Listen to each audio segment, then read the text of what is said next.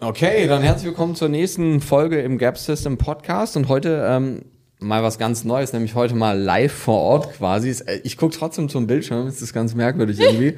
Ich habe heute Dr. Anne Latz bei mir und ähm, wir wollen so ein bisschen über das Thema Blutzucker sprechen, aber ich würde sagen, wir hüpfen jetzt mal gar nicht direkt ins Thema rein, sondern du erklärst uns erstmal ganz kurz oder den Zuhörern, wer du eigentlich bist. Ja, sehr gerne. Ich freue mich auf jeden Fall, dir persönlich gegenüber zu sitzen als Kollegin, ähm, genau wie du, bin ich nämlich Ärztin und habe ebenfalls ähnlich zu deinem Werdegang ein bisschen was anderes gemacht, als wir so klassischerweise unter den Medizinerinnen kennen.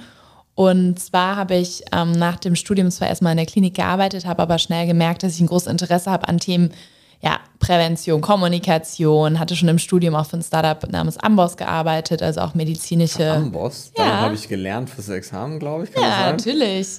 Genau. Und da war ich schon im Studium als äh, Redakteurin, habe dann auch nach meiner Klinikzeit dort im Ausland gearbeitet. Das war ja damals noch ein Startup, jetzt sind da ja auch 500 Mitarbeitende, aber habe deswegen so diese ganzen Innovationen und was man alles so machen kann, schon früh so mit, miterlebt. Ähm, parallel mich halt auch ärztlich weitergebildet im Bereich Ernährungsmedizin, Lebensstilmedizin und habe dann ähm, ganz kurz Intermezzo auch noch gehabt bei einer Behörde, beim Bundesministerium für Gesundheit im Bereich Diabetesprävention, mhm. weil es mich einfach fachlich schon immer sehr interessiert hat, auch die ganzen ja, Herausforderungen für unsere Gesellschaft durch Übergewicht in der Bevölkerung und die resultierenden Erkrankungen und habe dann vor über drei Jahren den Weg in die digitale Medizin gefunden. Das war noch vor Corona, vor der Pandemie. Ähm, da wurde das Thema natürlich Gab's jetzt. eine Zeit vor Corona? Ja, ja ich erinnere mich okay. dunkel. Ja. Ähm, natürlich hat die diese Branche mehr oder weniger gut getan, weil wir natürlich da ganz, ganz viel lernen durften, mussten, konnten, viel dezentraler Medizin denken konnten und wir alle, ich, uns eingeschlossen würde ich sagen, gelernt haben, nochmal viel mehr ja, den eigenen Körper im Mittelpunkt, die eigene Gesundheit als sehr, sehr hohes Gut irgendwie zu betrachten. Und ähm, über diesen Weg ähm, habe ich auch bei einem Startup als eine der ersten Mitarbeiterinnen gearbeitet, dann die Rolle des CMO, Chief Medical Officer, wie man das ja jetzt so äh, neuerdings sagt, bekleidet und dann im letzten Jahr selber gegründet. Und da bin ich gerade eben mit Hello Insight ähm, seit jetzt schon mehreren Monaten auf dem deutschen Markt und auch in fünf anderen Ländern. Da können wir gleich ein bisschen drüber quatschen. Und da ste stellen wir genau dieses Thema Blutzuckermanagement eben in den Kontext und wollen Menschen helfen, den eigenen Körper wirklich bestmöglich zu verstehen. Eben in dieser Verbindung von Technologie wie Blutzuckermessung, aber auch einer App, die wirklich diese Daten auch darstellt mhm. und natürlich Inhalten, Coaching, wo, wo der Kontext erstmal gegeben wird. Denn das wissen wir beide. Messen von Daten ist jetzt noch kein Gut für sich, sondern wirklich, was wir daraus machen und vor allem für die einzelnen Personen. Mhm. Das hatten wir auch eben im Vorgespräch schon mal, als wir über den Whoop, über den Tracker ja. gesprochen haben, wo du auch gesagt hast, ja, ich trage das Ding, aber so richtig auswerten selber tue ich es noch nicht so ja. richtig. Ähm, klar, dein Fokus liegt natürlich jetzt irgendwo auch im Blutzuckerbereich. Ja. Grundsätzlich, bevor wir so in dieses Blutzuckerthema nochmal einsteigen, was mich jetzt nochmal brennend interessieren würde, haben wir noch auch gar nicht so im Detail sonst drüber geredet. Wie ist das für dich gewesen, nicht so diesen typischen Medizinweg einzuschlagen? Ich weiß, da kommt ja jetzt auch ein Buch raus, so was ja. in diese Richtung geht, so ähnlich. Ja. Wie heißt das nochmal? Wege aus der Klinik, der Ratgeber für eben alternative Karrieren äh, zum klassischen Klinikweg. Wie, wie war das oder wie ist das für dich? Weil ich habe ja genau das Gleiche, ja, durch hört sich so, als wäre es irgendwie so schlimm gewesen oder ja. so. Aber das ist schon so, ich glaube vor, also berichtige mich vielleicht, weiß ich es auch einfach nicht besser so vor zehn Jahren gab es super wenig Leute, oder es gibt immer noch super wenig, aber gefühlt so fast gar keinen, der irgendwie so alternative Wege eingeschlagen hat, aber trotzdem so in diesem Gesundheitsbereich mhm. irgendwie geblieben ist. Und ich meine jetzt nicht Politik, Gesundheitssystem oder so. Ähm, wie, wie war das für dich? Kriegst du da Gegenwind oder ist das einfach gerade so mit Hello Insight jetzt eine, eine coole Sache, weil Gründung und das ist was ganz, ganz, ganz anderes? Vielleicht kannst du uns ein bisschen mit auf diese Reise irgendwie einmal nehmen. Ja, sehr gerne, weil das natürlich auch sehr viel Reflexion drin ist, die auch unter anderem mit meinen zwei Co-Autoren, die auch Ärzte sind, ähm, zu dem Buch geführt hat. Ich glaube, da muss man so ein bisschen unterscheiden, wie man, also rückblickend kann man ja immer sehr schön seine Geschichte erzählen. Und dann macht das auch alles total Sinn. Und es passt ja auch dann oft vieles zusammen von Menschen, die man getroffen hat, Mentorinnen, die man hatte, Wege und Entscheidungen, die man irgendwie getroffen hat in den Momenten, wo ich die Entscheidung immer treffen musste oder wusste, ich möchte was anderes machen, als der Status quo war, war es deutlich herausfordernder. Und zu deiner Frage, ob es Gegenwind gab, definitiv. Was ich halt gelernt habe, ist natürlich auch, wenn man eher die Leute fragt, die in einer klassischen Weg sind, wie es eben schon immer so gemacht wurde, mhm. kriegt man natürlich auch Empfehlungen, die darauf einzahlen. Ist ja auch völlig klar, dass man gebiased ist von seinem Status quo. Also es ja, ist ja quasi ein bekanntes äh, psychologisches Phänomen. Ähm, es war sicherlich auch ein Reifungsprozess und ich sage auch immer, es ist ja auch nie eine binäre Entscheidung. Klinik raus, rein, wann ist man Arzt oder Ärztin? Ist es was, was nur wirklich mit diesem ganz klassischen direkten Patientenkontakt darüber definiert ist? Mhm. Ich würde sagen, nein. Für mich persönlich diese ärztliche Identität, die wir durch unsere Ausbildung, das, was wir lernen durften und auch weiterhin ja immer lernen, ich glaube, das ist ja auch nochmal so ein ganz wichtiger Faktor, mhm. diese intrinsische Motivation und diese Identität, die ist ja noch da. Und wir sind jetzt einfach nur Ärztinnen und Ärzte, die ganz neue Wege gehen, teilweise auch einfach, ne, du sagtest, vor zehn Jahren gab es das nicht. Das hat ja mehrere Gründe. A, natürlich gab es nicht so viele Vordenkerinnen, die vielleicht diese Wege eingeschlagen sind oder sich getraut haben. Dann gab es gar nicht diese ganzen Möglichkeiten, die es ja gibt in dieser sehr zusammengerückten Welt durch jetzt zum Beispiel eben soziale Medien, durch das ganze E-Learning. Ja. Wir haben ja eine ganz andere Skalierung durch unser, dass wir unser Wissen jetzt teilen können oder auch in ein Gespräch gehen können. Wir könnten uns ja mit Expertinnen aus der ganzen Welt irgendwie unterhalten in, in Podcasts. Ja, klar.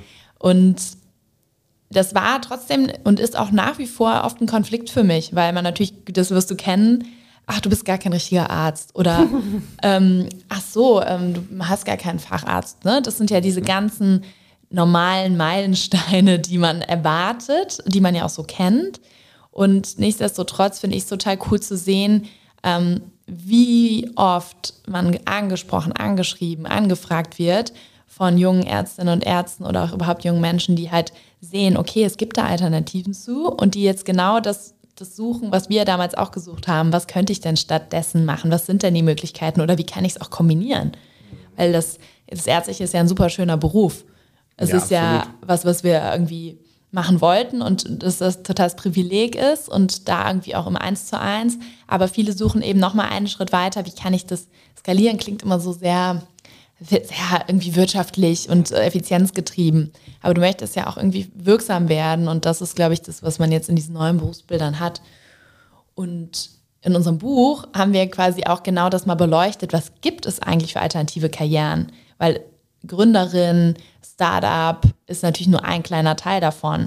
Du kannst in die Beratung gehen, du kannst in die Pharma gehen, du kannst journalistisch tätig sein. Du kannst natürlich ganz klar auch Creator heutzutage sein. Ne? Das ist ja auch ein ganz neues Berufsbild, das es gar nicht gab. Ähm, du kannst mehr in, in, in die Biotech-Richtung gehen. Auch da tut sich total viel. Klar, dann gibt es Sachen, die es schon immer gab, sehr, sehr wissenschaftlich.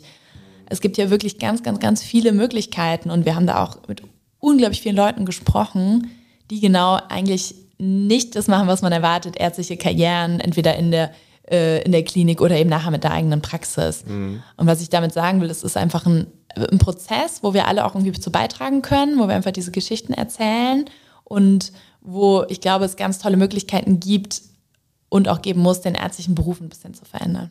Ja, da waren nicht so viele Sachen drin. Gar nicht, wo ich anfangen soll. Aber Grundsätzlich, also ich habe gestern, ähm, beziehungsweise für die Zuhörer jetzt schon deutlich länger her, aber ja. ich habe es gestern aufgenommen, eine Folge mit ähm, Caroline Baumgartner, mhm. ähm, ist auch Ärztin in München, weiß nicht, ob dir das was sagt. Ja. Und ähm, Caro ist so in einer sehr ähnlichen Schiene auch wie ich, also ist so mehr in diesem Praxisding drin jetzt als du. Mhm. Ähm, ich finde das aber so crazy, weil trotzdem wir alle irgendwie die gleichen Sachen hören, nämlich, ach, du bist gar kein richtiger Arzt. Ja. Ich habe vor ein paar Monaten, obwohl es jetzt schon, schon anderthalb Jahre her, habe ich aus meinem alten Krankenhaus eine Stelle angeboten bekommen. Äh, der Chef hat mich angerufen, das war genau die Stelle, die ich immer haben wollte. Ja. Und ähm, der hat mich dann gefragt, ob ich das annehmen will. Und ich habe ihm dann so erzählt, was ich mache und wie und was und wo. Und dann hat er mich gefragt, ob ich nicht richtiger Arzt werden will. Und dann meine ich, ich so angefangen zu lachen. Und ähm, Meinst du, genau das ist das Problem, warum wir genau an dem Punkt stehen, wo wir stehen und ja. gefühlt da auch oft nicht weiterkommen, weil so diese ältere Generation nur so dieses eine akzeptiert und wir mhm. da gar nicht so richtig aus diesem Hamsterrad gefühlt rauskommen. Und klar, man sieht das natürlich auch durch Social Media, YouTube. Ich habe heute Morgen wieder Kommentare unter YouTube-Videos beantwortet, wo Leute fragen, ja, was bist du denn jetzt, was hast du denn jetzt für eine Fachrichtung? Und sag ich immer, ja, die gibt's so nicht. So. Ja was wir eigentlich machen, so funktionelle Medizin, mhm. Regeneration, also wie auch immer man das nennen möchte, ja. so, ja. Und ähm, ich glaube, da muss es definitiv irgendwann ein großes Umdenken geben und stattfinden. Ähm, weil das, das hört sich immer so an, als hätte man sieben Jahre Medizin studiert, aber eigentlich wäre gar nichts dabei rumgekommen, ja. weil so richtiger Arzt ist man ja jetzt doch nicht. Ja. So, das ist so, ich meine, wenn man mal ein paar Jahre zurückspult, war man jetzt Allgemeinmediziner, ja. weil früher gab es ja keinen Facharzt für Allgemeinmedizin und dann war man jetzt halt Hausarzt, so theoretisch, ja. Und ähm, ich glaube, das rührt natürlich auch so ein bisschen daher, dass die meisten Medizinstudenten eben nicht das machen, was wir gemacht haben, nämlich ganz viel nebenher. Mhm für verschiedene Firmen gearbeitet, sich parallel weitergebildet. Die meisten machen halt, hört sich jetzt so, so irgendwie schlecht an, aber nur das Medizinstudium, ja. was ja jetzt nicht nur ist, so, ne? Ja. Aber die haben halt auch keinen wirklichen Patienten. Ich habe irgendwie vier Jahre während des Studiums schon gecoacht und all Sachen gemacht. Das heißt, für mich war das jetzt gar nichts Neues eigentlich so. Vielleicht so, ja, als Arzt noch mal ein bisschen anders als als Trainer, Coach oder wie auch immer. Aber die meisten studieren und wissen danach eigentlich nicht so viel, weil sie halt nie ja. sich außerhalb dieser Medizin-Universitätsbubble befinden. Und ich glaube, und da habe ich gestern mit Caro auch lange drüber geredet, und das hast du nämlich auch gerade gesagt, ist so dieses, so dieses Wissbegierigkeitsthema, so dass, wir haben ja gerade eben auch schon vor, dem, vor der Aufnahme drüber gesprochen, dass irgendwie so, oh, Lust nochmal einen Master zu machen und so die meisten Ärzte, also jetzt natürlich auch wieder nicht alle, aber die im Krankenhaus sind so, die sind halt Ärzte. So und so, das reicht halt dann auch. So, die machen vielleicht ihren Facharzt und machen dann die Weiterbildung, die sie machen müssen, um den Facharzt irgendwie zu erreichen, aber auch nicht mehr oder meistens ist das so, ne? Absolut. Und ich glaube, das ist auch eine ganz wichtige Botschaft. Wir wollen ja gar nicht, dass alle Ärzte und Ärzte die Versorgung und die Klinik verlassen. Ja, glaub, bitte ist, nicht, bitte nicht. Ne, das ist gar nicht der Teil dieser Diskussion oder dieses Prozesses. Wir brauchen gerade die, die dort sind, den Beruf lieben und auch daran aufgehen. Und das ist natürlich eher das Problem, dem wir gegenüberstehen. Eine Marburger Bund-Umfrage von diesem Jahr, irgendwie 75 Prozent der Klinikärztinnen überlegen, die Klinik zu verlassen. Das ist aber eine andere Diskussion, weil das liegt eher an dem Umfeld und wie können wir das verbessern. Wir brauchen genau die, die zwischen, ich sag mal, Innovation und, und eben Versorgung stehen, ne? so eine Brücke bauen, wie du das ja auch sehr stark merkst. Und dann braucht man die, die halt auch wirklich die Innovationen intrinsisch machen und da, da irgendwie tätig sind. Und in dem, so sehe ich auch die Zukunft, dass sich die, die verschiedenen Archetypen von Ärztinnen und Ärzten da irgendwie darstellen. Und das ist auch ein ganz wichtiger Rat, den, den wir im Buch geben und den ich auch jedem ans Herz legen würde, wie du sagst. Guckt mal links und rechts und macht das ganz früh. Ich habe ja neben Medizin auch BWL studiert. Ich habe Praktika in der ähm, ähm, am Lehrstuhl eben für BWL gemacht in Unternehmen. Mhm. Ich habe ja nicht von jetzt auf gleich gesagt, ah, ich habe Medizin studiert, mh, hm, jetzt mache ich irgendwie doch was ganz anderes, sondern das ist ja ein Prozess und du musst ja auch mal reinschnuppern. Ne, ich würde, es gibt auch in Unternehmen Hospitationen. Die häufigste Frage, die wir kriegen, was muss ich eigentlich lernen, können, tun, um außerhalb der Klinik tätig zu sein? Weil man lernt sieben Jahre, wie du sagst, oder sechs. Und dann denkt man so, okay, aber ich kann ja eigentlich nichts, was nicht stimmt. Aber es sind natürlich noch mal ein bisschen andere Fähigkeiten. Und da empfehlen wir einfach jedem, wirklich mal auszuprobieren, sprich mit ganz vielen Leuten und zwar mit welchen, die was anderes gemacht haben, versucht den Beruf zu verstehen und versucht natürlich zu gucken, ist es was, wo du dich drin siehst, weil ähm, nicht jeder muss die Klinik verlassen, nur weil er gerade in dem Moment vielleicht überfordert oder unglücklich ist, sondern es geht eher darum zu finden, worin ne, wo ist es so dieses warme Gefühl? Wo ist meine Wissbegierde? Das kommt, war ja bei dir und mir auch kein Masterplan, jetzt mache ich das, dann mache ich das, sondern kommt, kommt ja eins zum anderen, weil du es irgendwie ja möchtest in dem Moment und merkst, ah, das interessiert mich, da gehe ich noch tiefer. Mhm. Also man muss ja eigentlich im Idealfall das Thema finden, wo, wo das Lernen, das Lesen, das Weiterbilden und auch fast das Arbeiten zu einem Hobby wird. Ja, man hat natürlich dann auch so ein bisschen die Gefahr, haben wir ja auch eben schon drüber geredet, weil, und ich sage das auch immer, wenn man das findet, und ich habe vor ein paar Wochen ähm, mit einem mit einem alten Kommilitonen mhm. geschrieben, mit, mit einem der wenigen Leute, die ich vom Medizinstudium oder nee, von der Schule sogar Kontakt ja. habe, der auch Medizin studiert hat.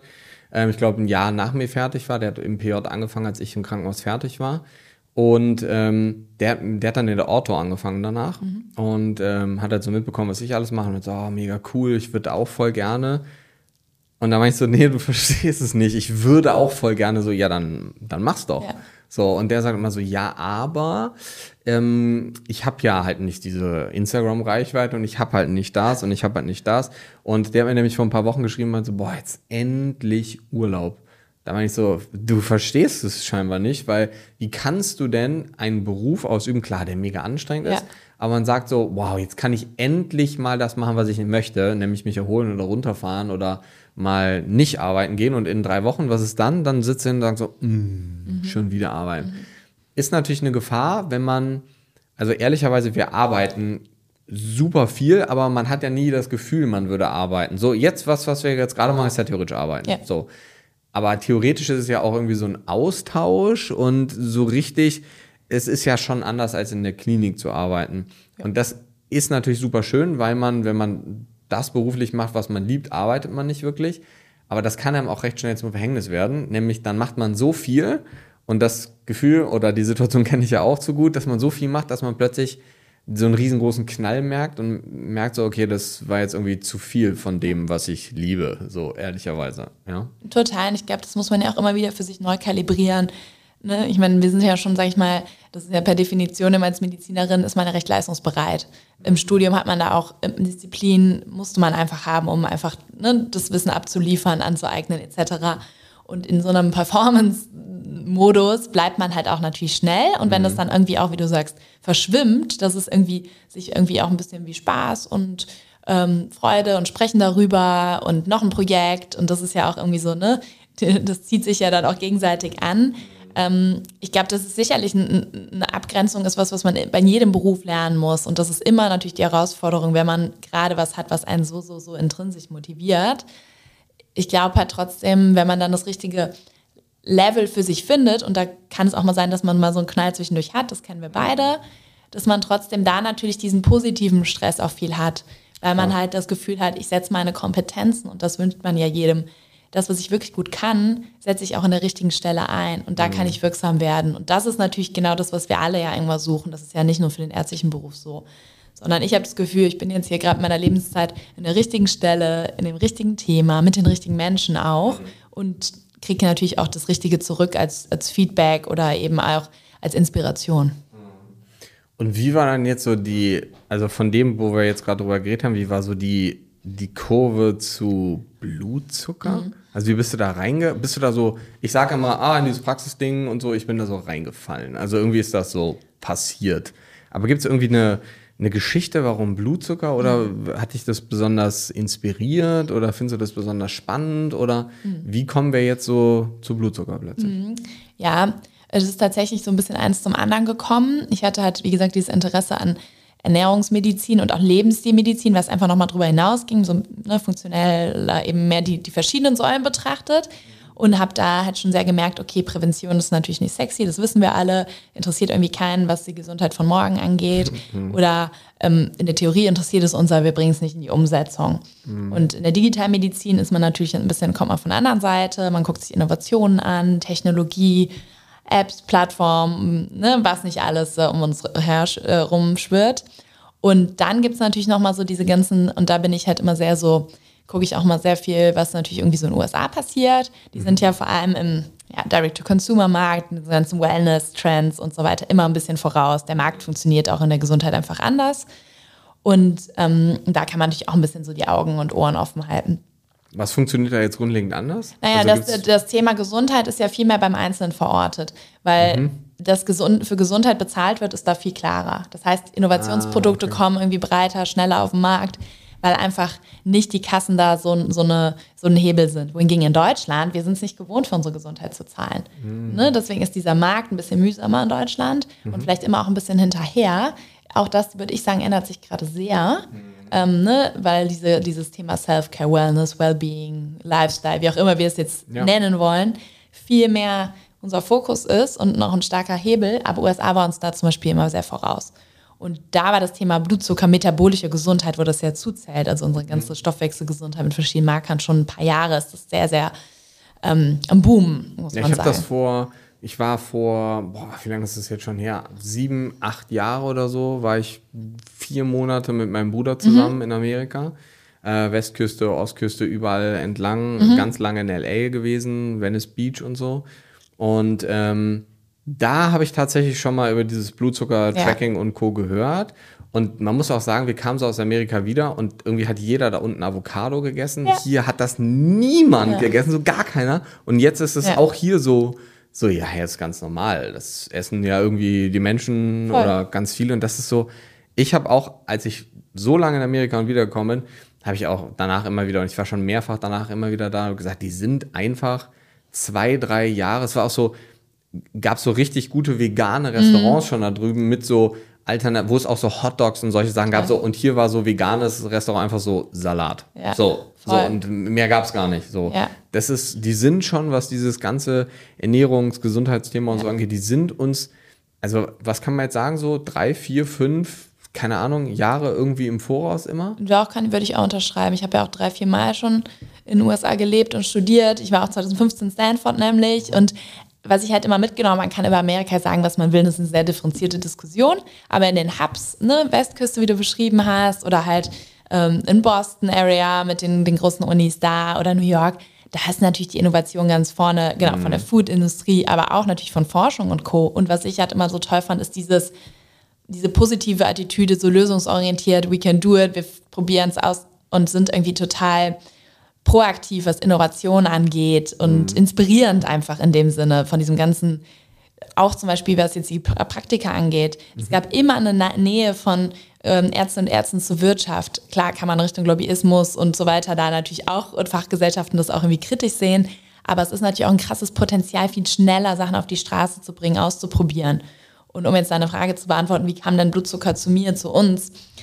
Hello Insight habe ich mit drei Mitgründern ähm, gegründet, drei österreichischen, ähm, ja, auch schon etwas senioreren ähm, Gründern, ähm, Jungs, die auch ähm, verschiedene Hintergründe haben, auch schon selber in, bei Runtastic zum Beispiel gearbeitet haben oder auch bei anderen Startups. So eine App, ne? Genau, Runtastic ist so eine Sport-App, die auch jetzt zu Adidas gehört, ähm, die halt einfach sehr viel auch in diesem Innovationsumfeld, Gründerumfeld schon waren. Mhm. Und ähm, mit denen bin ich halt auch über, über das Netzwerk, vielleicht auch ein ganz wichtiger Punkt nochmal, man sollte sich halt früh ein Netzwerk auch aufbauen, mhm. ähm, in Kontakt getreten. Ähm, und wir haben da, die hatten diesen Marker schon so auf dem Schirm, hatten sich den halt angeguckt von einer technologischeren Seite, wie könnte man das überhaupt mit einer App verknüpfen, was, wie, wie zugänglich ist der überhaupt, weil das bedeutet, braucht ja Hardware, durch diesen Sensor zu haben.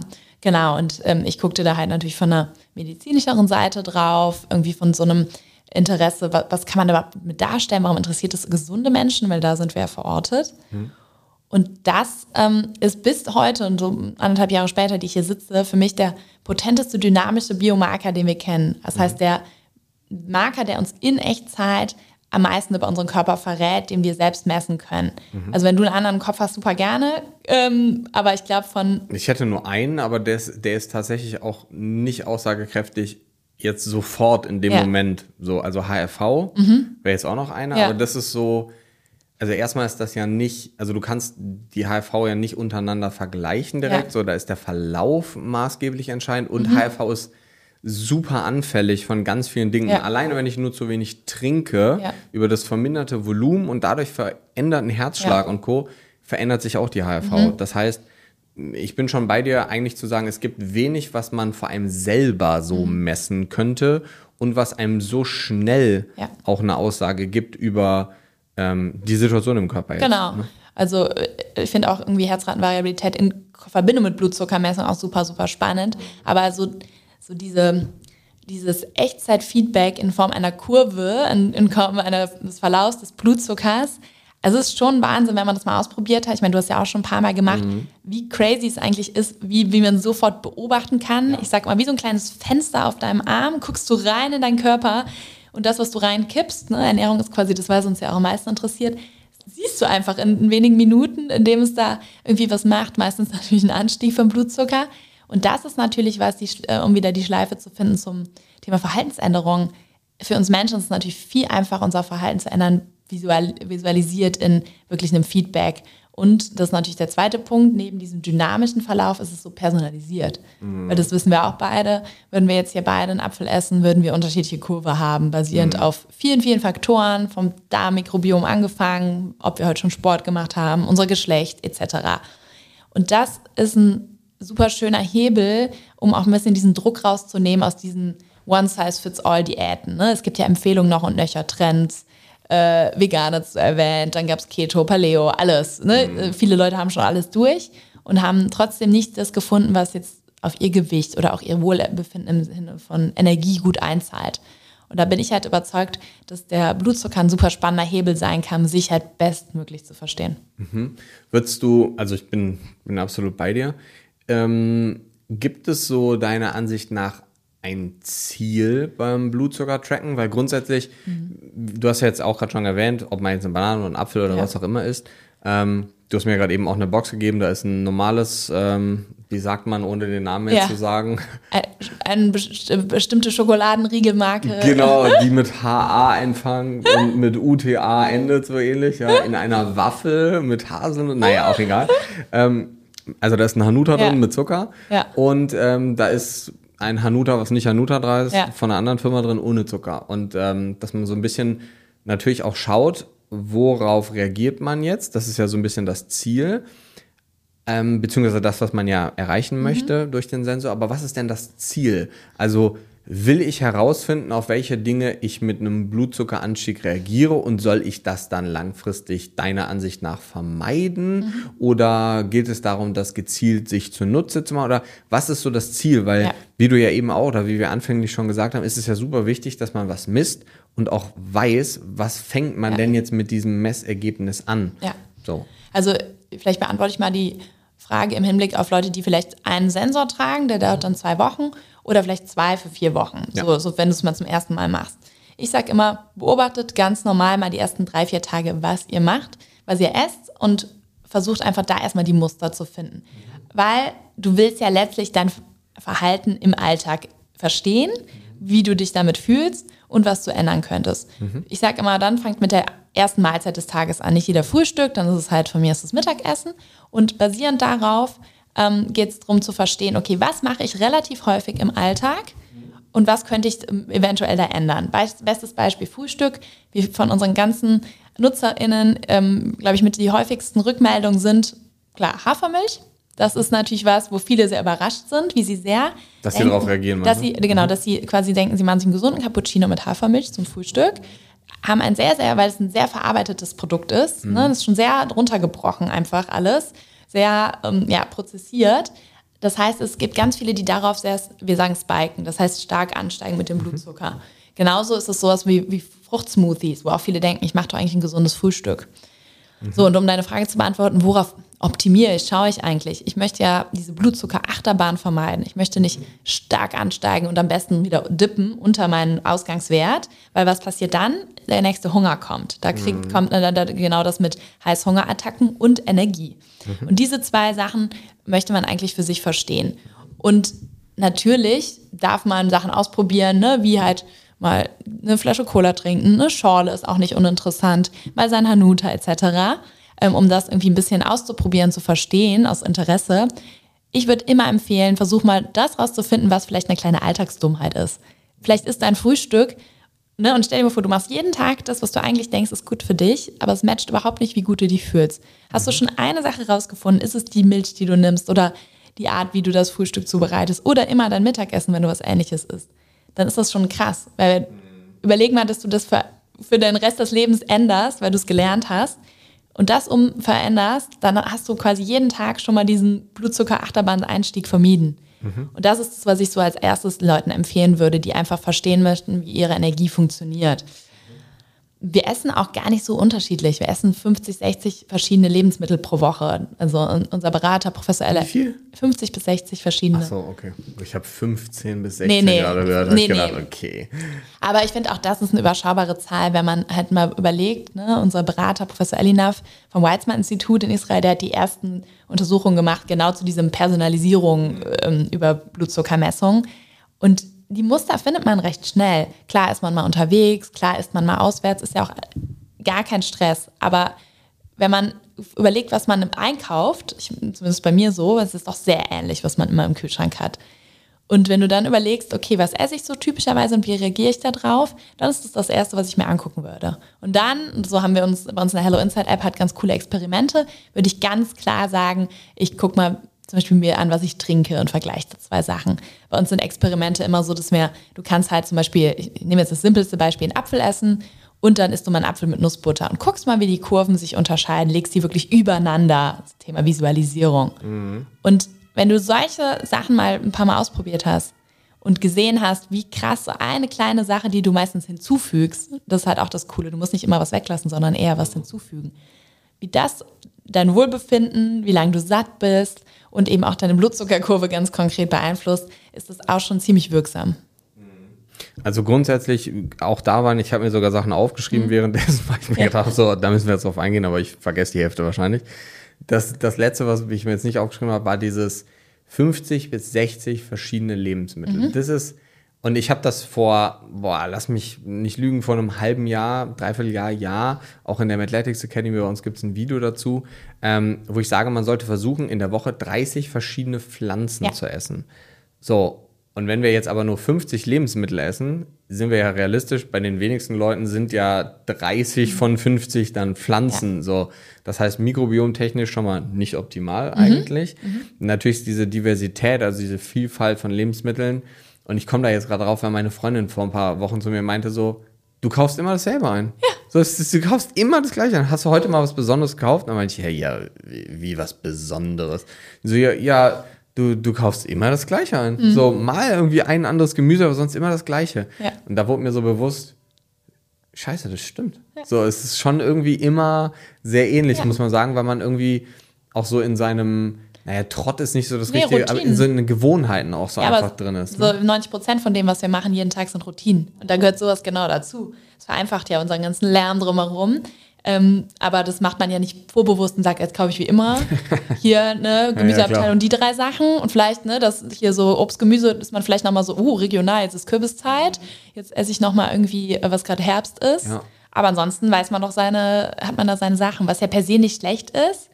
Äh, Hängt davon ab, wie viele verschiedene Sachen ja. das sind, ne? Und wie, sag ich mal, wie der Anteil vielleicht auch an, an ballaststoffreichen Obst und Gemüse ist. Ähm, wenn du das ähm, so machst, dass die 30 abgedeckt sind. Ne? Ich bin ja auch großer Verfechter von hier Eat the Rainbow und Co. Einfach viele verschiedene Farben, verschiedene Informationen ja. für deinen Körper. Dann ist das natürlich super. Man muss natürlich sagen, für viele Menschen sind 50, 60 Lebensmittel vielleicht eher auch, ähm, ja, jetzt nicht so bunt, sondern halt, aber das, ne, ohne zu werten, das ist einfach ja, ja eine Routine, die, die man vielleicht auch überdenken kann dadurch. Ja, definitiv. Von daher ist auch dieses, dass man, dass man das direkt wieder sieht, was ja. passiert im Körper. Einfach eine super steile Lernkurve, die man dadurch natürlich auch haben kann. Ah, und vielleicht nochmal anknüpfend auch, weil du jetzt ähm, Obst, Gemüse und Pflanzen gesagt hast. Das ist ja auch ein, einer unserer Blutzucker-Hacks. Es gibt so viele Tipps und Hacks jetzt. Ballaststoffe sind halt auch King, was, was jetzt eine Blutzuckerstabilisierung angeht. Salat zur Vorspeise, irgendwas anderes ähm, Gemüsehaltiges als Vorspeise, weil diese Ballaststoffe, diese Fasern halt hindern, dass der Blutzucker so massiv steil ansteigt, wenn ich danach eine Pasta esse. Ein Experiment ist eben genau das. Erstmal eine Pasta mittags und das kennt jeder, Food Coma äh, passiert dann häufiger mal und versucht dann mal einen Salat wieder was dazu nehmen statt weg. Vorher zu essen, vielleicht mit einer irgendwie Essigöl-Dressing und ich kann dir in die Hand versprechen, dass die Kurve flacher ausfällt und du dich besser fühlst. Und das sind natürlich so diese coolen Verknüpfungen, die du dann siehst, weil ich kann dir das jetzt erzählen, dann sagst du ja, ja, aber mach das selber und du siehst deine Kurve in deiner App und denkst so, okay, krass, das stimmt halt wirklich und zeigst es dann anderen Leuten, weil du das selber so für dich erstmal verarbeiten musst. Ich habe es ja schon gesehen. aber, aber, ja, ich weiß genau, was du meinst. Ich glaube, man denkt auch immer in so einzelne Nahrungsmitteln. Man denkt dann ja so, oh, wenn ich Haferflocken esse, ist das genau das gleiche wie ja. wenn ich Haferflocken oder Oatmeal mit Apfel und Zimt esse, ja. ist aber ja wieder was ganz anderes. Ja. Und das ist dann was anderes, ob ich einen Cappuccino dazu trinke oder eben nicht. Ne? Du hast jetzt gerade eben so von diesem Spiken gesprochen, also mhm. also Achterbahnfahren vom Prinzip, schnell rauf, schnell wieder runter. Ähm, Gibt es so eine Baseline, wo du sagen würdest, so man sollte um diese, um diesen Mittelwert, um diese Baseline versuchen zu schwanken? Mhm. Also theoretisch sogar gerne mit einem Wert. Ist ja. das so? Ich meine, in der Medizin sagt man so 80 bis 120 ist also dieser ja. Standardwert für Sportler jetzt nochmal ein bisschen anders vielleicht. Ähm, aber wie ist das? Mhm. Gibt es da so eine, so eine Linie, wo du dich aufhalten würdest? Ja, ich wünschte, ich könnte die Frage zackig beantworten. Das ist natürlich zwei Herausforderungen. Das alle, was, was wir wissen über Blutzuckermessung, kommt aus der Diabetesforschung der letzten Jahrzehnte. Daher haben wir diese Technologie, diesen Sensor und diese Cut-Offs. Äh, ne? Du hast jetzt gesagt, 80 bis 120 Milligramm pro Deziliter ist so ein Wert, nach dem wir uns orientieren. Wir wissen halt äh, eigentlich nur diese verschiedenen Gruppierungen, ne? wie so, so einmal, wo wir sagen, okay, morgen nüchtern Blutzucker bis 100, gesund, 125 Milligramm pro Deziliter oh, Prädiabetes und danach Diabetes. Das hilft uns Gesunden ähm, und auch unseren Nutzerinnen natürlich nicht so maximal. Ähm, der zweite Punkt neben diesem, ja, dass wir eigentlich über die Gesunden noch weit jetzt kontinuierlich dazulernen müssen, ist der Punkt, es gibt so verschiedene Phänotypen. Das heißt, verschiedene Menschen reagieren einfach per se in einer unterschiedlichen Baseline. Es gibt mhm. welche, die haben immer so eine 70er, dann ist die ähm, 80 bis 120 super. Es gibt halt welche, die sind immer um die 90, was überhaupt nicht wertend ist. Für die ist es halt mal näher dran, dann mal schnell über die 120 zu kommen. Mhm. Ähm, nichtsdestotrotz empfehlen wir bei uns in der App 80 bis 110 als Healthy Range, gesunden Range. Ich sage allen Leuten, werdet nicht verrückt auf irgendwelche einzelnen Zahlen, sondern guckt euch die Dynamiken an. Es ist viel wichtiger, dass du nicht ganz steil um 20, 30, 40, 60 Milligramm pro Deziliter nach einer, ähm, nach einer Mahlzeit ansteigst und am besten auch noch lange irgendwie zwei Stunden hoch bleibst, sondern du möchtest relativ schnell wieder eine sanft, ich sage mal so einen sanften Hügel und dann zurück zu deinem, deiner Baseline, deinem Ausgangswert. Und das ist was, was man eher für sich dann ausprobieren kann. Wie sieht die Kurve aus? Ähm, deswegen würde ich auch jedem mal empfehlen, natürlich zwei, drei verrückte Experimente, mal eine Cola trinken oder einen Saft. Dann sieht man mal, was ein Spike ist. dann geht es nämlich, schießt es wahnsinnig schnell hoch, um irgendwie in einer halben Stunde 60 Milligramm pro Deziliter, was wirklich steil ist und fällt dann wieder runter. Und dann geht man halt schnell unter Baseline. Ähm, also ja, wir wollen so einen gesunden Range, um den wir irgendwie so oszillieren, so mit der Kurve. Wir wollen aber jetzt nicht auch total fanatisch sein, dass man genau auf einem bestimmten Wert irgendwie festhalten muss, sondern eher gucken, ein paar Tage, wie ist mein Morgenswert und wie komme ich immer wieder zwischen Mahlzeiten auf diesen zurück. Und das hält einen auch sehr davon ab, mal jede Stunde was zu essen. Mhm. Was ja gar nicht immer so selten ist, dieses Snacking aus einer Gewohnheit raus. Wenn man aber sieht, ich bin eigentlich gar nicht zurückgefallen auf meinen Ausgangswert, dann kann man ja schon sagen, ah ja, okay, äh, habe ich jetzt gerade wirklich Hunger? Ist es gerade wirklich so, wie fühle ich mich? Ist die Energie wirklich runter? Und da würde ich mich eher daran orientieren, so für sich so die Muster zu finden. Mhm. Du hast jetzt so ähm, ganz viel über das Morgensthema mhm. gesprochen. Würdest du sagen, weil das ist ja auch eine Theorie, über die viele Leute sprechen, dass gerade so das Hormonlevel morgens, aber auch so das Blutzuckerlevel und Blutzucker hat ja, sind wir ehrlich, ja viel mit Hormonen, mit Total. Insulin und Co. zu tun. Ähm, würdest du sagen, gerade die erste Mahlzeit beeinflusst auch Blutzuckerspikes oder auch den Blutzuckerverlauf im Rest des Tages. Also ja. wenn ich morgens spezifisch darauf achte, diese Spikes nicht zu haben, reagiere ich vielleicht im Laufe des Tages anders auf andere Dinge? Absolut. Also man kann, also ich stelle es mir immer wirklich diese, diese Achterbahnfahrt, kannst du dir so gut vorstellen. Wenn du schon morgens in die Achterbahn einsteigst, dann kommst du deinen Tag nicht so gut runter. Mhm. Weil wenn du schon mit so einem Spike reingehst, bin ich wieder bei meinem Frühstücksbeispiel und dann aber um 10 schon wieder richtig runterfällst unter deiner Baseline, hast du halt, ne, dann bist du vielleicht sogar zittrig. Jeder kennt das, wenn man so denkt, ich bin gerade unterzuckert, ist das irgendwie los. Und dann geht es halt weiter, dann kommt der nächste Snack, aber dann sind wir auch so drauf geprimed, dass wir halt vielleicht eher einfache Kohlenhydrate wollen, schnell einen Snack, der uns dann halt pusht oder irgendwie einen Kaffee und ähm, eben irgendein Cookie oder was weiß ich, was man sich da noch schnell so, zuführt. Und dann ist es bis mittags halt wieder so. Also rein Anekdote, also Anekdotenwissen, so von mir persönlich weiß ich auch, die erste Mahlzeit ist die am einfachsten zu planen. Ne? Das heißt, es ist immer super darauf zu optimieren und gleichzeitig wissen wir das auch von, da bin ich jetzt selber, das habe ich nicht selber so viel ausprobiert, aber Eisbad am Morgen zum Beispiel, oder da solche Stressoren. Ja, ja, das ist ja auch was, was wir wissen, dass das den ganzen Tag den Blutzucker auch äh, hilft, stabiler zu halten. Ähm, da, das, das habe ich mit vielen schon drüber gesprochen und das, das sind so Sachen, ich würde dann deswegen sagen, generell Morgenroutine, was, womit startest du deinen Tag? Und nochmal, das ist halt das Planbarste, das ist cool, weil danach kommt der Tag immer so ein bisschen auf einen zu und es ist nicht mehr alles so, so optimierbar. Wenn du morgens irgendwie einen guten Start hinlegst und verstehst, noch ein Beispiel, einer aus meinem Team hatte morgens immer einen krassen Blutzuckeranstieg und nicht den vom Cortisol, so ein bisschen normalen, dass du so ein bisschen morgens mal hochgehst, ist voll okay. Der hatte wirklich so ein, und das war sein Weckerton. Der hat ihn so gestresst. Hm. Ne? Stress und Blutzucker. Auch einfach nur so Blutzucker, Energiebereitstellung, Stress kann halt alles Mögliche sein. Hm. Und das war halt bei ihm so der Fall. Und auch das ist einfach vermeidbar. Und viele es sind so diese kleinen Sachen. Und deswegen zu diesem, was sollte man eigentlich ändern, ist natürlich erstmal das, was jeden Tag passiert, was beeinflussbar ist, sollte man eliminieren, wenn es halt was ist, was negativer für den Blutzucker ist. Ja, klar, ist ja so die Basis eigentlich. Ne? Ja. Bringt ja auch keinen kein weiter, irgendwelche fancy Sachen zu machen, wenn die Basissachen halt nicht stimmen, weil ja. das halt, wie der Name schon sagt, die Basis ja. ist. Ne? Ja. Jetzt bist du ja gerade so viel auf dieses Verhaltensthema eingegangen. Das heißt, ähm, weil ganz spezifisch gesehen, wenn man morgens dafür sorgt, dass der Blutzucker recht stabil bleibt, dann hilft es einem dabei, bessere Entscheidungen zu treffen, mhm. sage ich jetzt mal. Würdest du denn auch sagen, mal ganz davon ausgegangen, man isst mittags und abends genau die gleiche Mahlzeit. Ja. Das Einzige, was wir verändern, ist das Frühstück. Und wir sagen, wir essen morgens in dem einen Beispiel an Tag A, Montag zum Beispiel, jetzt was, was uns einen super crazy Spike gibt ja. morgens.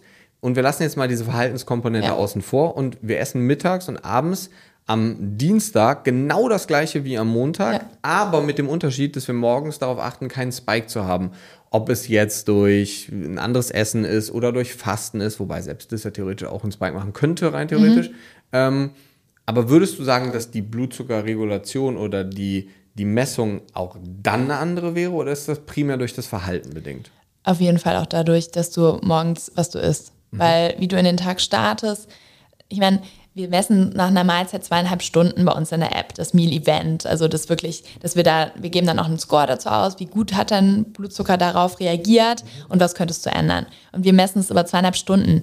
Ähm, wissenschaftlich präzise wären drei bis sechs Stunden. Also was wir essen, wirkt saulange, hängt natürlich auch von der Menge und der Art und so weiter, aber es wirkt richtig lange nach.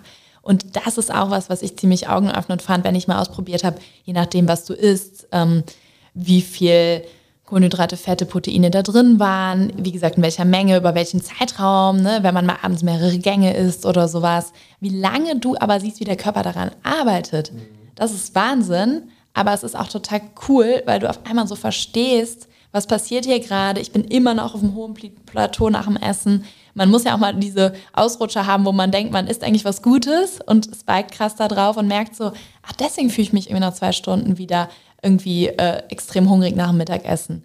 Ähm, und um deine Frage zu beantworten, gerade bei Frühstück wissen wir, dieses Switch zu, ich sage jetzt mal herzhaften Frühstück, heißt nicht, ähm, nicht jetzt das Teilchen vom Bäcker zum Frühstück oder sowas, sondern vielleicht was mit Ei, mit Avocado, irgendwie ein Brot mit einem herzhaften Aufstrich. Das macht so einen Unterschied. Und das braucht natürlich, da muss ich wieder die Gewohnheiten bringen, manchmal ein bisschen um Zeit, das so zu etablieren, vom Geschmack oder so, weil man ja oft auf Frühstück denke ich zumindest, dass es bei vielen Menschen weiterhin so ist, sehr Gewohnheit ist, was man da frühstückt und man da eine krasse Routine hat. Ähm, aber wenn man da halt was switcht, dann kann man, denke ich, wenn man schon diese Mahlzeit ändert oder vielleicht das eine Getränk allein am Morgen, kannst du viel beibehalten von dem, wie du mittags oder abends isst. Ich persönlich finde zum Beispiel Mittagessen die am schwersten zu masternde äh, Mahlzeit. Echt? Okay. Voll. Okay. Weil man isst meistens schnell, man isst oft auswärts, man kann es nicht so gut planen und ist vielleicht, wenn man schnell ist, auch manchmal mehr. Also ich finde das noch so das, wo ich, da habe ich es noch bei mir immer noch nicht raus und probiere immer noch so aus, was, ähm, ne, wenn man jetzt nicht sagt, man will immer Low Carb mittags essen, wo man es halt perfekt macht. Ähm, da gibt es halt coole Hacks und das probiere ich halt im Moment auch viel aus, weil es generell auch, glaube ich, für die Psychohygiene ganz gut ist, dass du halt das kombinierst. Wir haben ja viel über Ernährung gesprochen mit Bewegung. Wenn du, und da weiß man, neueste Studie sagt zwei Minuten, ich würde jetzt schon mal so zehn in den Raum stellen, spazieren nach Mittagessen oder von mir ist Wäsche machen oder irgendeine Art von Muskelaktivierung. Das macht super krass auch was mit deinem postprandialen, das heißt dem nach dem Essen entstehenden Blutzuckerlevel. Und das ist richtig cool, gerade für Mahlzeit, wo man sich schwer tut oder wo man merkt, okay, jetzt hat man gerade vielleicht nicht so die smarteste Entscheidung für den Körper getroffen. Wenn man sich da dann nochmal 10, 20 Minuten äh, auch wirklich mit dem Spaziergang bewegt, kriegt man da dann auch wieder eine ganz coole Verknüpfung hin. Mhm. Ja. Ich würde sogar noch, das, du hast jetzt postprandiale, also ja. nach dem Essen ja. in den Raum, ich würde sogar primär auch das Thema präprandiale, also vor dem Essen mhm. quasi, ähm, Bewegung reinbringen. Und da gibt es schöne Daten, die zeigen, dass vor allem, und das ist jetzt was, was viele so oder so nicht machen und wahrscheinlich auch nicht machen, wenn ich es jetzt sage, aber Bizepstraining, ja. also Training von den Armen, maximal dazu beiträgt, dass präprandial die Insulinsensitivität am meisten nach mhm. oben geht was ja wieder gut ist für das Thema Verdauung beziehungsweise für das Thema Blutzucker ja. langfristig.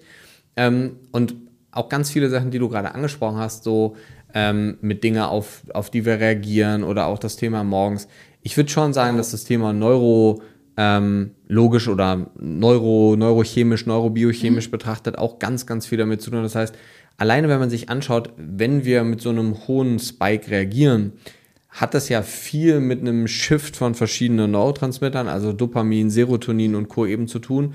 Und dadurch kommt es ja unter anderem dann auch zu einer anderen Insulinausschüttung, beziehungsweise auch zu diesem Drop. Das heißt, dass ja. man sich dann müde fühlt. Ich meine, realistisch, wer isst eine große Portion Nudeln und sagt danach so, boah, jetzt fühle ich mich mega gut. Obwohl die meisten ja so, ja, ja Kohlenhydrate, Energie und so. Ja, ja. ja, genau, passiert auch, aber da passiert halt deutlich mehr als nur Energielieferant oder das, was die meisten Leute so machen. Wenn man jetzt aber quasi so eine Art Meal, was man zum Beispiel gerne isst. Du hast jetzt gesagt, Mittag fällt dir am schwersten. Ja. Mittags lustig, aber mittags fällt mir am allerleichtesten. So. Aber du frühstückst auch oft nicht, oder? Mm, also tatsächlich, seitdem ich wieder richtig viel Sport mache, ähm, so seit einem Jahr frühstücke ich eigentlich fast immer, weil okay. schon also aus, wenn man sich wissenschaftlich betrachtet anschaut, Fasten nach dem Kraftsport oder nach dem mhm. Training ist ja effektiverweise nicht so effizient, wenn man Muskulatur halten will. Mhm. Das heißt, frühstücken tue ich schon, ich frühstücke nicht viel. Ich frühstücke mhm. Haferflocken, Eiweißshake und einen Apfel oder irgendwie mhm. so, ja. Ähm, aber grundsätzlich, Mittagessen ist bei mir so Standard. Das ist immer eine riesen Portion Salat mhm. und eine Eiweißquelle dazu und das ist für mich das Allereinfachste. Außer, ich muss außerhalb essen. Das ist wieder was anderes. Ja. Klar, du natürlich in deinem Lifestyle isst fast nur außerhalb ja. wahrscheinlich. Ne? Ich esse fast immer zu Hause. Deswegen ist das so, das ist auch so ein bisschen die Mahlzeit, wo ich versuche, schon so dieses ganze Gemüsethema zu versuchen abzudecken ja. über den Tag hin, dass ich abends so ein bisschen freier bin. Aber ja. ich muss ganz ehrlich sagen, wenn es eine also Lieblingsmahlzeit von allen ist ja. definitiv Frühstück. Ja. Also, wenn ich die Wahl hätte, so, dann würde ich am liebsten meine gesamten Kalorien oder sowas alles nur mit dem Frühstück ja, denken. Boah, Frühstück ist schon so. Also, ja, boah, I feel you. Darauf verzichten ist so. Tatsächlich würde ich sogar fast auch so weit gehen. Ähm, also in meinem Leben zum Beispiel würde es wahrscheinlich wenig Sinn machen, ähm, morgens zu fasten, weil ich jemand bin, der morgens Sport macht. Das mhm. heißt, wenn Fasten, würde ich fast sagen, ist wahrscheinlich eine der gesündesten Varianten, je nach Lebensstil, ist natürlich individuell. Sport, Frühstücken, irgendwie fünf Stunden später Mittag, die größte Mahlzeit, ja. aber das Frühstück nach dem Sport, dann mittags nochmal Proteine und Co. und dann mhm. bis zum nächsten Tag fasten. Mhm. Habe ich jetzt so in dem Kontext schon gemacht, aber noch ja. nicht regelmäßig ja. jetzt. Ähm, ist jetzt primär auch nicht das Ziel, worauf ich aber eigentlich hinaus wollte, ist dieses Neurotransmitter-Thema. Ähm, wenn man jetzt sagen würde, man, man ersetzt, wie zum Beispiel, wir haben ja eben schon drüber gesprochen, will ich ja auf jeden Fall machen mit diesem äh, Cola ähm, ja. quasi Experiment. Hast du Daten oder auch Erfahrungen gemacht, wie so bei euch der Sensor oder auch die App auf Süßstoffe reagiert? Kann man ähm, jetzt auch nicht über ein Thema ja. scheren, weil es gibt ja ganz viele verschiedene ja, Süßstoffe. Aber wie, wie ist das? Naja, also der ein Riegel, den ich dir mitgebracht habe, das sieht man halt schon, der dieses äh, Erythrol drin hat. Ja. Das der wirklich keine, keinen Spike macht. Ähm, es gibt eine ganz neue Studie, auch von Professor Elinaf, den ich eben schon erwähnt habe, wo die genau sich das angeschaut haben mit Artificial Sweeteners, ähm, was es wirklich macht mit unserem Mikrobiom. Mhm. Und auch da wieder die Daten, ganz personalisierte Reaktionen, aber es verändert auch langfristiges Mikrobiom auf verschiedenste Art und Weise und nicht immer zum Guten. Mhm. Das heißt, ich werde immer sehr, sehr, sehr vorsichtig jetzt nur, und das ist vielleicht auch nochmal eine wichtige Message, es geht natürlich nicht darum, nur die Blutzuckerkurve in seinem Leben zu optimieren. Mhm also das ist nicht der einzige Marker, der uns interessiert für eine Gesundheit. Ne? Da geht es eher darum, augenöffnende Erlebnisse zu haben und, und natürlich diese, diesen Zellstress durch die Spikes zu vermeiden. Aber nur zu gucken, dass man jetzt halt versucht, dann irgendwie alles äh, Zucker zu ersetzen mit Zuckersatzstoffen, da würde ich eher sagen, versuchen ausgewogene, pflanzenreiche, ja. ähm, vielleicht auch noch, wie, wie heißt im Englischen heißt es immer so ein bisschen schöner Whole Food Diet zu haben und nicht eben zu sagen, okay, ich muss jetzt versuchen, wirklich Zucker überall zu substituieren. Ja, grundsätzlich, ich bin bei diesem Süßstoffthema bin ich so ein bisschen anderer Meinung. Ja. Aber ähm, grundsätzlich, also ich bin natürlich total bei dir, dass man nicht allen, das ist so wie, wenn man sich vegan ernährt und dann ernährt man sich aber von allen fleischlosen veganen Ersatzprodukten, ja. irgendwelche Sojaschnitzel und weiß ich nicht so und das ist so von morgens bis abends. Zum sonst was, genau, ja. das macht ja auch gar keinen Sinn. Ja. So, klar sollte man jetzt nicht in jeder Mahlzeit irgendwie alles hochballern äh, mit Süßstoffen, aber ich bin schon so, also wenn man sich die Daten anschaut, ja, es kann, und das kann ich aus der Praxis auch sagen, es gibt einige Menschen, die mikrobiomtechnisch darauf reagieren, hängt aber sehr stark vom Süßstoff selber ab. Sucralose würde ich zum Beispiel sagen, reagieren die wenigsten Leute mhm. drauf. Ähm, ist so, aber es ist total unterschiedlich. Ja. Und auch wenn man sich Daten anschaut, das, es gibt halt super wenig Studien an Menschen. Mhm. So ganz viel ist so an Mäusen und irgendwie ja. und Co. gemacht und vor allem nichts Langfristiges. Aber das ist natürlich gerade sowieso immer ein mega individuelles ja, Thema. Total. Und vor allem sollte man ja auch nur auf solche Sachen zurückgreifen, wenn wieder das, was wir eben gesagt haben, die Basics stimmen. Wenn man in der Woche 25 verschiedene Lebensmittel isst, dann ist wahrscheinlich nicht der Süßstoff das Problem, ja. sondern diese fehlende Diversität. Ja. Und dann, und das finde ich bei so Daten auch immer mega schwierig, auch gerade wenn man sich so Ernährungsdaten und so anschaut, weil es ist einfach so, dass sich der Großteil der Leute, obwohl es eigentlich ja bekannt ist, was gesund ist oder auch ja. nicht so, ähm, sich trotzdem einfach schlecht ernähren. Und dann ist natürlich so, ja, wenn ich auf ein schlechtes System noch was anderes draufkippe, ist auch immer so die Frage, Voll. woher kommt das Ganze jetzt, ne? Und, ja, und ähm, definiere schlecht. Ich meine, da sind wir bei, bei diesem Trends und äh, irgendwie One-Size-Fits-All-Tipps. Vegan war ein Trend, jetzt denkst du überall, äh, steht über Low Fat drauf. Du denkst ja irgendwie, du machst was Gutes. Also das ist ja auch ein, äh, ein wahnsinniges ja, eigentlich Industrie und Lobby und Informationsthema und diese Komplexität sehen wir ja total ähm, in vielen, das sehen wir auch bei unseren Nutzerinnen, weil viele sind total überrascht. Ich gebe dir noch ein Beispiel. Mittagessen auswärts. Vietnamesisches Essen, eigentlich ziemlich geil. Auch viel so mit Gemüse oft drauf. Ne? Ja, ich auch, übertrieben. Ja, äh, have, have fun. Ähm, such dir mal ein vietnamesisches Mittagessen, den Sensor drauf. Vielleicht hast du auch Glück und hast irgendwie einen, der die Soßen selber macht.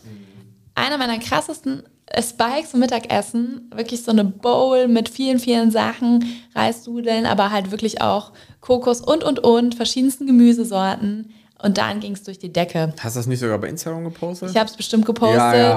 Und viele unserer Nutzerinnen hatten das auch nochmal. Und das ist wirklich dieses Thema Soßen. Ne? Und gerade sind wir wieder im Thema Auswärtsessen. Und das ist ja was, wo du sagen willst, Mittagessen, ich gehe jetzt mir nicht die Pasta reinladen, sondern hol mir hier irgendwie so ja. eine, wo vielleicht auch ein paar Nüdelchen drin sind. Und solche Sachen sind halt schon ähm, irgendwie wahnsinnig augenöffnend im Sinne von, du willst ja häufig und viele Menschen möchten ja für den Körper eine gute Entscheidung treffen.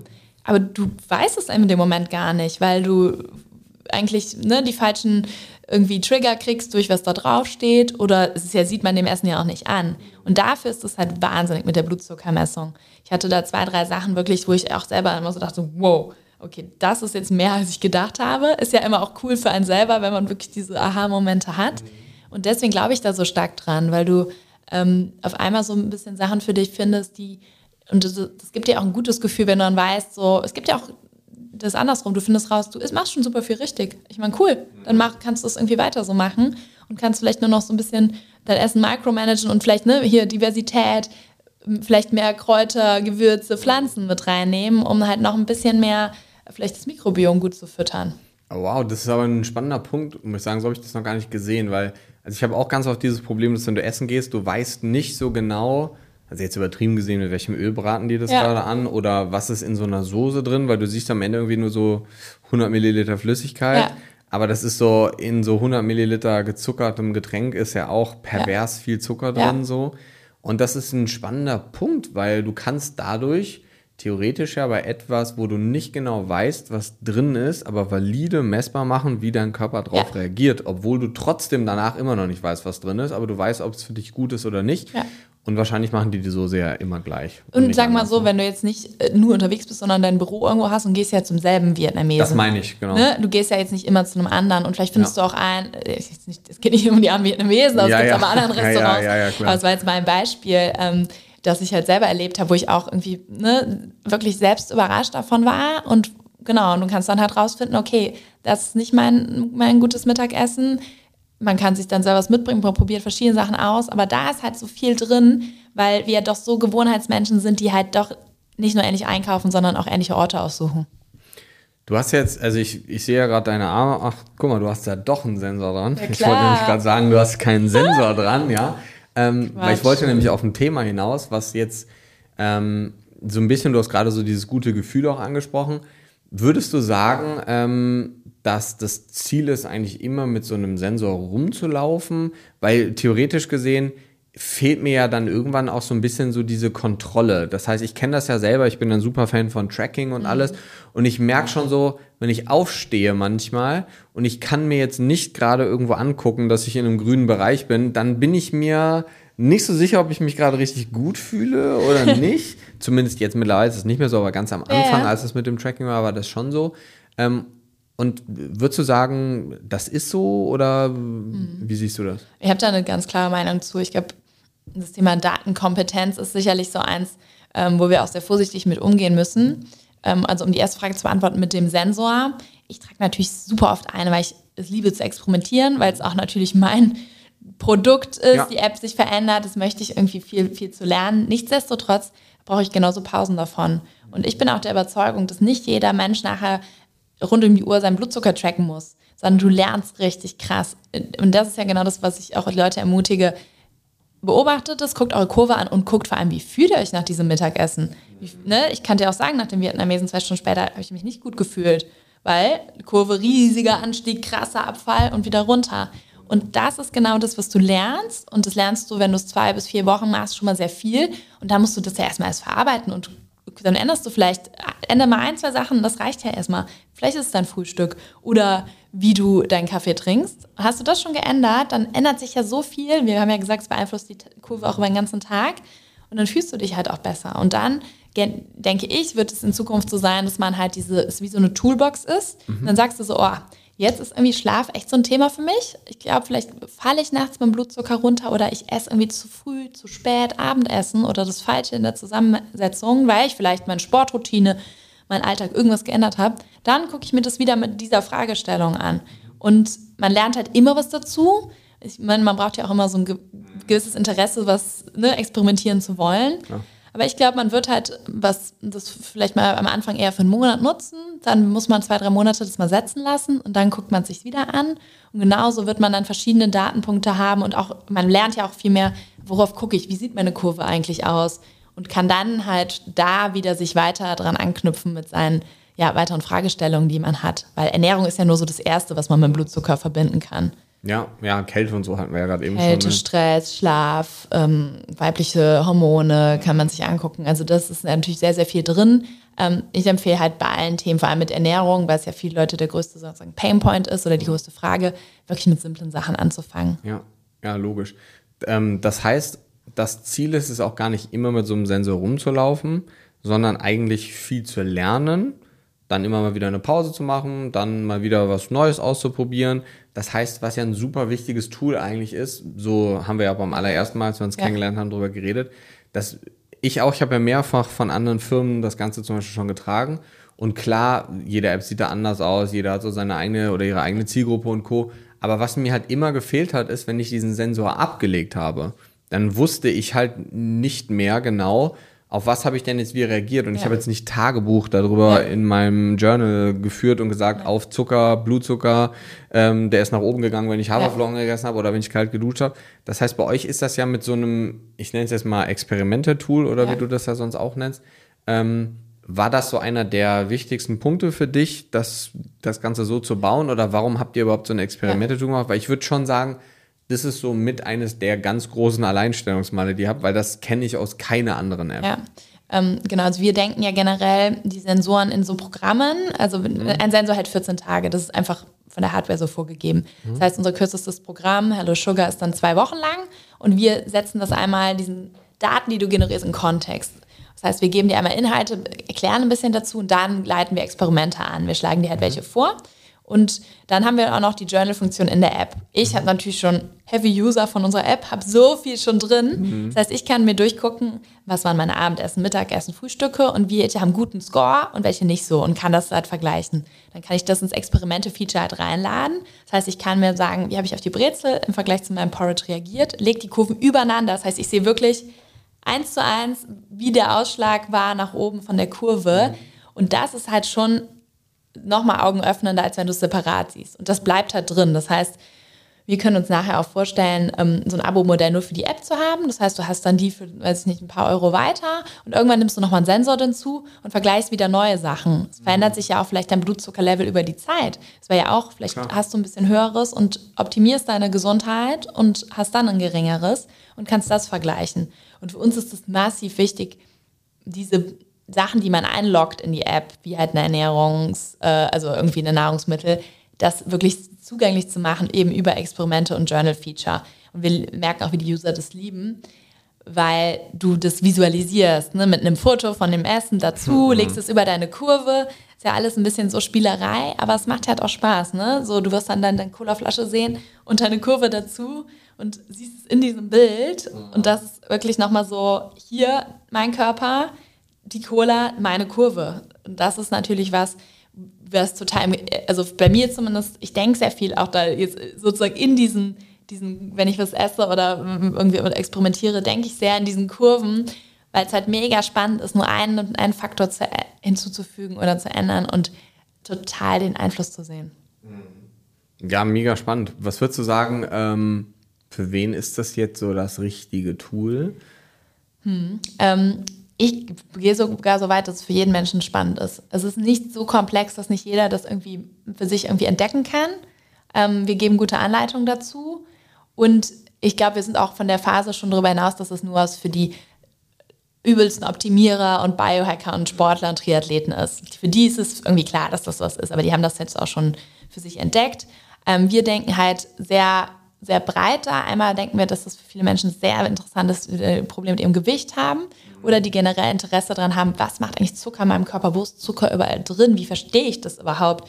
Also was sehe ich überhaupt in diesem Blutzucker? Ne? Wie mhm. lese ich mal irgendwie hier Nahrungsmitteletiketten? Ja wie verstehe ich, was eigentlich in den Soßen ist oder in meinem Ketchupflasche zu Hause? Die Soßen. Ja, ja, Soßen ja, sind ein Thema. Ja, ja, ähm, ne, oder andere prozessierte Lebensmittel. Also einmal so dieses Thema Gewicht und Körper wirklich aus so einem Interesse zu verstehen und Energie. Energie ist halt auch ein großes Problem für viele Leute im Tagesverlauf.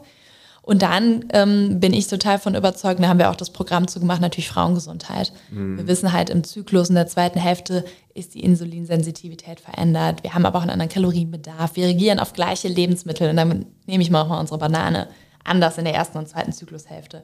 Und das zu verstehen, ist noch, das ist nochmal eine Ebene komplexer, weil du musst natürlich auch nochmal wissen, wo bist du in der Zyklusphase. Aber da merken wir auch total, wie das sehr, sehr augenöffnend für viele Frauen ist, die auch dann wirklich mal so akzeptieren können, dass der Körper sich einfach dynamisch verändert im Zyklus. Ja, könnte ja tatsächlich sogar auch nicht nur für Endkunden so über sich ja. selber, wie der Name jetzt sagt, Hello Insight ja, ja, auch spannend sein, sondern eigentlich auch für Coaches ne? oder ja. Trainer, die, die, das quasi mit ihren Klienten, Klientinnen ähm, umsetzen, um eben das Ziel zu erreichen, sei es jetzt mega leistungsfähig zu sein und dann zyklusorientiertes Essen oder zyklusorientiertes Training einzuplanen oder eben dieses Thema Abnehmen Hast du so, ich will jetzt gar nicht da einen Riesenfass eröffnen, mhm. weil da können wir jetzt noch vier Stunden drüber reden. Ja. So dieses Thema Insulinresistenz, ja. habt ihr, ist das was, was bei euch momentan oder generell eine Rolle spielt? Oder verlasst ihr euch primär so auf das Thema Blutzucker oder sagt ihr sogar, ähm, klar, ihr messt den Blutzucker mhm. natürlich realistisch, aber gibt es vielleicht sogar Situationen, wo ihr sagt, hey, ähm, wir sehen anhand diesen Kurven, weil der Ausschlag fast auf alles riesengroß ist, eine höhere Wahrscheinlichkeit für eine Insulinresistenz zum Beispiel, was ja bedeuten würde, wenn Insulin nicht da ist oder es ist da, aber es kann halt nicht richtig wirken, dass der Blutzucker bei fast allem halt mega hoch geht. Ja, ähm, das ist ein super wichtiges Thema, das ich auch selber voll interessant finde, weil das ja überhaupt nicht im Spotlight ist, auch nicht von Allgemeinmedizinern irgendwie ja. gemessen wird oder so. Ja, gar nicht. Genau. Ähm, wir äh, haben da im Moment keinen Fokus drauf, mehreren Gründen. Wir sind halt ein reines Direct-to-Consumer Wellness Präventionsprodukt. Das heißt, wir stellen keinerlei Diagnosen etc. Wenn natürlich irgendwie Werte sehr, sehr auffällig sind, wir haben, ne, wir haben natürlich diese gesunden Werte, wie wir eben auch so ein bisschen umschrieben haben, vorgegeben und geben natürlich den Hinweis, wenn das nicht so ist, kann man da nochmal und sollte man nochmal weitere Diagnostik machen. Ähm, ich fände es generell auch spannend, äh, langfristig so einen Test mal anzubinden. Denn genau wie du sagst, so eine Insulinresistenz geht ja einen gestörten Glukosestoffwechsel lange, lange, lange voraus. Ja, genau. Bis zu zehn Jahre. Ähm, deswegen ist es ein wichtiges Thema, das wir aber aktuell einfach nicht bearbeiten können. Ähm, ich glaube aber auch, dass wir in Zukunft mehr darüber hören werden und müssen, einfach mit dieser Prävalenz, also der, der Häufigkeit, wie Diabetes irgendwie in unserer Gesellschaft eine Rolle spielt, Prädiabetes und das als Vorstufen oder auch im Kontext von gynäkologischen Erkrankungen, polyzystisches Ovarialsyndrom, da ist ja Insulinresistenz auch ein massives Thema. Aber wir sind jetzt erstmal quasi dabei, unsere Hausaufgaben zu machen. Blutzucker ist für viele schon abstrakt genug. Und äh, da ist so viel drin, erstmal das zu verstehen, ähm, dass dann im nächsten Schritt sicherlich das Thema, ne, wie hängen diese Hormone, wie du gesagt hast, alle zusammen. Insulin als Hormon ist ja auch wirksam in, in, Verbindung mit den anderen Hormonen im Körper. Das ist sicherlich auch was, was wir ähm, uns im nächsten Jahr sehr, sehr genau anschauen möchten. Ja, ich finde so Insulinresistenz halt ein mega, mega spannendes Thema, was aber natürlich auch nicht immer so ganz so einfach ist, vor allem nicht so für den, für den Endverbraucher, weil es halt super komplex ist. Aber ich würde schon so weit gehen und sagen, das ist so das Problem, warum, ich meine, ähm, wenn wir uns so die Haupttodesursachen anschauen in Deutschland, kardiovaskuläre Ereignisse sind immer noch auf Platz eins. Das ist so, wir könnten halt einen Großteil davon vermeiden. Wir machen halt überall Stand hier, Stand da, hier Medikament. Das ist halt komplett uneffizient, ja. ehrlicherweise auch. Ähm, das, es macht halt überhaupt keinen Sinn. So, wir überlegen, ob wir ein, ein Tempolimit auf den Autobahnen einführen, damit es weniger Unfälle gibt. Ja. Ähm, das wäre die Möglichkeit, um zur Verhinderung von Unfällen beizutragen. Aber in der Medizin machen wir ganz oft nur so dieses, ja, wir behandeln das Problem eigentlich nicht, sondern wir machen Symptombekämpfung, ja. hier ein Stand, da ein Stand. Und Insulinresistenz ist halt ganz oft der Anfang mit chronischen Entzündungen auch zu kardiovaskulären Erkrankungen. Ja. Und theoretisch gesehen ist natürlich so Blutzuckermanagement schon, du hast gerade gesagt, man sieht das deutlich früher, bevor das Problem dann eigentlich zu Trage kommt. Ähm, Gerade so auch wenn man sich Arteriosklerose anschaut und Co. Die meisten denken immer, das hat mit Fett zu tun, aber es hat eben viel, viel, viel mehr mit Blutzucker und mit mhm. Zucker zu tun. Und ähm, da kann natürlich so ein Blutzuckersensor aber auch dazu beitragen, zu, zu sehen, ja. dass der Blutzucker ständig einfach ja. viel, viel, viel zu hoch ja. ist auch wenn man sich gar nicht mit dem Insulin dann im Detail beschäftigt, würde man ja trotzdem einen dauerhaft erhöhten Blutzucker sehen, der dann langfristig ein Problem darstellt. Aber klar, dass ihr euch da jetzt nicht mehr beschäftigt, ist ja naja. mega, mega viel im Detail. Aber vielleicht gibt es ja irgendwann sogar mal so eine, so eine Funktion, dass wenn man über einen gewissen Score, den du ja gerade ja. eben angesprochen hast, dauerhaft hinauskommt, dass man dann wie so eine Art Red Flag oder ja. sowas bekommt und dann so, hey, geh mal zu deinem Arzt, lass mal ja. Blutzucker checken oder nicht Blutzucker, sondern Insulin, irgendwie basal oder irgendwie sowas. Weil ich kann mir schon vorstellen, dass das langfristig gesehen schon so eines der schnellsten, akutesten Tools ist, wo man auch selber recht schnell sagen kann, das mache ich jetzt anders oder ja. das nicht. Und das sind mit so Scores natürlich super Voll. einfach, muss man sagen. Ja. Und ähm, dass man dadurch langfristig auch dazu beitragen könnte, dass so diese ganzen kardiovaskulären Ereignisse oder auch andere entzündliche Erkrankungen einfach weniger werden. Total. Ich meine, wir geben so einen Tagesscore aus, wie die Blutzuckerkurve mit den verschiedenen Meal Scores auch im Tag war. Ähm, und natürlich ist, äh, erklären wir auch auf, was bedeutet, einen dauerhaft hohen äh, Glukosespiegel und diese Spikes zu haben, ne? Glykierung, also diese Verzuckerung von verschiedenen ja. Zellen, alles, was du gerade beschrieben hast in der Folge. Ähm, absolut. Und deswegen denke ich auch nochmal so zum Anfang zurück, ist es so ein potenter Marker, weil du siehst halt erstmal so, puh, da ist ganz schön was off oder ich reagiere ganz schön doll, lang erhöht auf Lebensmittel, fast wie du sagst, jeglicher Art. Oder halt, ich sehe aber auch, was, ich, was besser wird. Das ist ja das Coole ich kann ja relativ gut meine Lebensstilveränderung dann auch mal sehen, dass mein Basalwert, also mein morgendliches äh, Glukoselevel vielleicht geringer ist oder ich schneller zurück zur Baseline komme. Das ist ja das Coole bei diesen ganzen metabolischen Themen. Metabolische Flexibilität kann man ja auch lernen und verbessern. Ja. Und das ist, glaube ich, nochmal was, was auch dieses Thema ja, Prävention, wie wir es auch nennen wollen, irgendwie mal so ein bisschen fassbarer macht, weil sonst ist das immer so, klar fühle ich mich besser, wenn ich mehr Sport mache, aber oder mein ja. Gewicht verändert sich über eine Zeit X, aber es ist halt nicht so unmittelbar sichtbar, wie wenn du halt äh, einzelne smarte und auch vor allem für deinen Körper irgendwie ähm, ja eigentlich vorteilhafte Entscheidungen triffst. Ja, ja, safe. Ich glaube, das war ein sehr gutes Schlusswort, weil vom Prinzip haben wir jetzt irgendwie so diesen Anfang nochmal mit reingeholt irgendwie. Von daher vielen, vielen Dank für deine Zeit wenn die Leute jetzt sagen so, Hello Insight oder du mhm. bist mega interessant für die Leute, wo können die Leute Infos finden? Mhm. Also ganz äh, snackable Content ist natürlich wie immer auf Instagram. Da haben wir unsere Instagram-Seite Hello Insight Official und meine ist Dr. Anne Latz. Und dann haben wir ein Newsletter, wo immer die neuen Programme kommen, auch vom Hello Insight und ein ganz cooles Magazin auf Deutsch und Englisch, den Insider. Mhm. Alles auf helloinsight.com zu finden. Okay, perfekt. Also, wenn ihr die Folge bis hierhin gehört habt, dann auf jeden Fall Anne, auf jeden Fall zuspammen mit Nachrichten, so dass Anne sich bereit erklärt, nochmal eine Folge aufzunehmen, wo wir da noch ein bisschen tiefer einsteigen können. Ähm, weil es natürlich so dieses ganze Thema so innerhalb von einer Stunde oder ein bisschen mehr zu beleuchten von allen Seiten. Aber ich glaube, das hat einen sehr, sehr, sehr guten Überblick über das Thema gegeben und vor allem auch die Relevanz, die eigentlich dahinter steckt und was man langfristig damit bewirken kann. Also, Vielen Dank fürs Zuhören und äh, vielen Dank für deine Zeit und ich würde sagen, bis zum nächsten Mal. Ich danke dir.